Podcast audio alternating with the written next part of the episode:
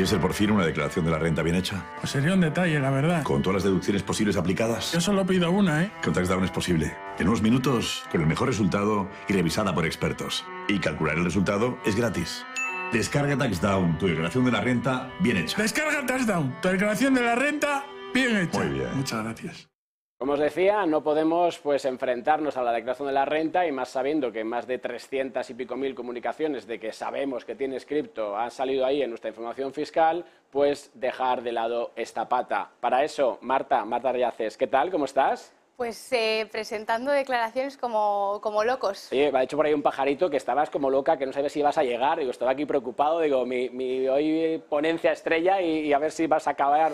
Llegamos, llegamos a todos, pero es verdad que, que estamos presentando un montón de declaraciones, estamos muy contentos y estos días, sobre todo al principio, la gente eh, tiene muchas ganas de presentar la declaración, sobre todo aquella gente que, que piensa que le va a salir a devolver, porque es verdad que Claro. la agencia tributaria ya está empezando a hacer devoluciones, con lo cual pues hay gente que tiene prisa. Sí, sí, yo que soy de los que lo, deja para último momento. De eso te invitaré luego el mes de mayo para que ya los que nos hemos quedado atrás nos refresquen la información. Oye, em, ya, ya habéis publicado mucho, uno se va a TaxDown y puede ver ahí toda la información, con lo cual yo voy a intentar buscar esas cosas que nos hemos dejado en el tintero. Primero, como inversor en criptoactivos. Luego vamos a ver cada una de las funciones. ¿Qué documentos prueban mi compra-venta? ¿Qué guardo? Porque yo puedo haber operado en Uniswap, o sea, en mundo descentralizado, en centralizado, y no muchas se comunican con Hacienda.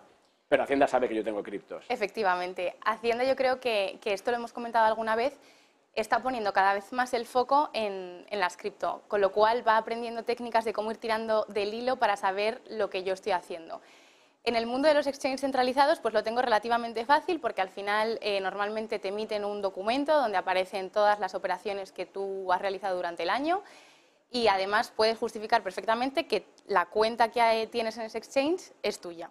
Vale. Cuando nos pasamos al mundo descentralizado, vienen los problemas. ¿Qué puedo utilizar ahí? Bueno, pues es verdad que me puedo descargar archivos para tener esa traza de todas las operaciones que, que he ido haciendo y capturas de pantallas, mensajes, emails, todo lo que se me ocurra nos vale. Ahora bien, cuando tengo un cierto número de operaciones o he operado en, en- en varios números, o sea, perdón, en varios exchanges o, o- o con varias wallets o en varias redes, eh, sí que es muy útil la utilización de herramientas como eh, CoinTracking, que es eh, nuestro Claro. partner en este punto, que lo que hacen es agrupar todas esas operaciones y transacciones que yo he ido teniendo para que las tenga de forma un poco más agrupada y más ordenada. Porque lo que sí que es eh, verdad es que Hacienda hay que dárselo todo muy machacadito. Luego, métodos para probar lo que he hecho, pues eh, hay que ser un poco imaginativos con Hacienda. Hemos llegado a mandar vídeos de, para demostrar que una wallet, una wallet es nuestra o todo lo que se nos ocurra. Vale, perfecto. Bueno, pues bien, pero bien, está bien saberlo porque muchas veces no sabes qué guardas o qué no guardas, ¿no? Pero yo creo que con, con coin tracking que tú decías y luego ya ligándolo a TaxDown, pues ahí lo tenemos perfecto. Pero bueno, oye, eh, nos asustamos tú y yo con esa, con esa, declara- esa casilla, que no se podían compensar las pérdidas, eh, pero que solamente estaba en el simulador. Veo que ya Bueno, tú no y yo y media España, yo creo que estábamos todos muy tensos. Eh, la sorpresa fue que efectivamente Hacienda incluyó esa casilla en el, en el simulador. Es verdad que hay consultas de Hacienda que nos dicen que las criptomonedas sí que pueden ser bienes homogéneos, pero parecía en un principio que interpretando la ley nos íbamos a aplicar la- a poder aplicar esas pérdidas que hubiéramos obtenido incluso cuando hubiéramos recomprado activos. Apareció esta casilla, Sí, sí, todos nos echamos las manos a la cabeza y a temblar. Y cuando se aprobó el, el modelo ya publicado en el BOE y, y apareció el programa oficial, esa casilla desapareció para Con tranquilidad cual, de todo. Estamos tranquilos. Podemos estar tranquilos de momento. Compraventa de criptos, ¿dónde lo llevo? Bueno, pues lo voy a tener que llevar a la página 18 de la declaración. Este año, como novedad, Hacienda ha preparado un apartado mucho más específico que el año pasado para las criptomonedas. Entonces, ¿qué voy a tener que incluir? Pues mi valor de adquisición, mi valor de transmisión. Ya no voy a tener que incluir las fechas. Voy a tener que incluir el nombre del criptoactivo que estoy vendiendo. Y además voy a tener que indicar si lo he cambiado por moneda fiat o si es una permuta, por ejemplo. Claro, pero permuta va por otro lado. Sí. No va por compraventa. No, Permutas. Pero se- Venga. permutas. Eso entiendo que es la casilla 1800 a 1814. Eso es, esas son las casillas. Las permutas al final tributan exactamente igual que una, que una venta de una criptomoneda. En el mundo fiscal, que hablamos de ese cajón de la base del ahorro, va a tributar desde el 19 hasta el 26% este año, el año que viene hasta el 28%. Vamos subiendo. Eh, pero las casillas son las mismas. La única diferencia es que voy a tener que marcar que lo he cambiado por otro criptoactivo. Vale.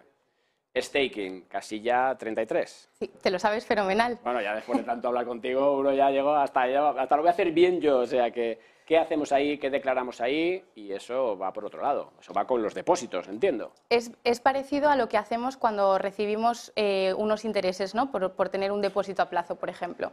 Entonces, ¿cómo declaramos el staking? Porque aquí la duda es que normalmente lo solemos recibir en criptomonedas. Y claro, hay que trasladarlo a euros porque Hacienda no me deja incluir nada en otra moneda en la declaración. Claro, exacto. Y solamente cuando las venda, eso con, con referencia a qué, a qué Al- nivel de compra Eso es, al momento en el, en el que las en el que adquirí. las recibo. Eso es. Después de mi En el que se imposición a plazo, Eso sea es. en staking o sea en cualquier ahorro flexible de una chain centralizada. Eso es, por ejemplo, yo recibo a día de hoy eh, X moneda, miro el tipo de cambio que tenga el día de hoy, esa cantidad será la que declararé como staking y cuando la venda el mes que viene, por ejemplo, pues tendré que calcular la diferencia entre el precio de venta y el que tenga ahora. Airdrops, casilla 304. Fenomenal. ¿A qué coste Tienes un lo- sobresaliente ¿A qué coste lo meto? también al que lo recibas. Y aquí lo En el día, en el día. no cuando lo venda. Porque yo puedo es. recibirlo hoy que vale 100 y luego valer 1000. O vale, O vale cero. Eso es.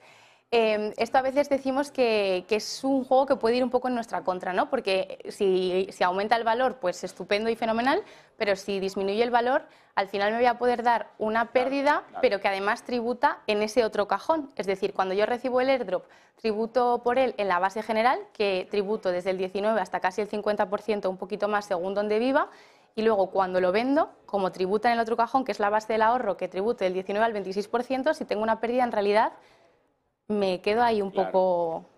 Oye, ingresos por minería, que sin entrar en que tienes que estar dado de alta todo ese rollo, sino dónde los meto y también como nos decía pues un poco Mm. pues María Fernanda desde Chile, ¿no? Que hay gente que recibe su salario, algunos en cripto, algunos lo convierten, pero si recibo mi salario me pagan en cripto o recibo vía minería, que lo que van a ir del mismo lado. Bueno, es un poco diferente. Al final, eh, si estoy dado de alta como autónomo, Bueno, lo voy a claro. tener que incluir dentro de mis actividades económicas. ¿Con qué beneficios? Que me voy a poder deducir los gastos. En cambio, si lo que hace mi empresa es pagarme Págame. directamente en criptomonedas, lo voy a meter dentro de mis rendimientos del trabajo. ¿Ahí qué gastos me deduzco? Pues los de la seguridad social y hay unos gastos genéricos de 2.000 euros que se puede deducir todo el mundo. Y luego podré añadir mis gastos de sindicatos, colegios profesionales, etcétera. Perfecto. Venga, NFTs, rápidamente, que me queda una pregunta y nada, un minuto. Vale, NFTs. ¿Tributo por los NFTs? Sí. ¿Dónde los meto? En la página 20 de la declaración. ¿Cómo tributo por ellos? Lo mismo, diferencia entre el precio de venta y el precio de, compra. El que aquí sean únicos, ¿eso qué me supone? En caso de compra-venta del mismo, imagínate, o versus, porque un Bitcoin al final son iguales, pero son todos distintos, pero un NFT es único. ¿Eso impacta en algún lado? En la fiscalidad en realidad no, porque como para cripto eh, parece que no aplica esta regla de antiaplicación de pérdidas en el caso de recompra en el mismo activo, en, el NFT nunca tendríamos ese problema porque no hay ningún activo exactamente igual, no son bienes homogéneos, pero eh, no tengo ningún problema. Oye, no podemos dejar de hablar de qué ha sucedido con FTX, con Celsius, con otros tantos, donde al final, pues uno ha perdido todo, o si me han hackeado, o cualquier de estas historias. ¿Qué hago con eso? ¿Lo llevo a pérdidas? Pues eh, es, es un ca- es una pregunta que recibimos eh, mucho en TaxDown. Eh, lo que nos dice la norma es que eh, si la empresa está declarada en quiebra o en concurso, que en este caso eh, hay, hay varios casos que sí que Claro. se han aplicado el, el artículo 5 de Estados Unidos, el capítulo quinto, perdón, me la voy a poder incluir. ¿Qué es lo que puede suceder? Que Hacienda me pida documentación traducida a español y una traducción jurada. Entonces tengo que tener un poco en mente que es una cuestión que me pueden pedir. Ahora, si lo que estamos hablando es de una estafa que haya sufrido, ahí tengo que esperar a que haya un procedimiento judicial en curso y que haya transcurrido más de un año desde que comenzara ese procedimiento. No es válida la mera denuncia, con lo cual ahí estoy fastidiado para incluirme la pérdida.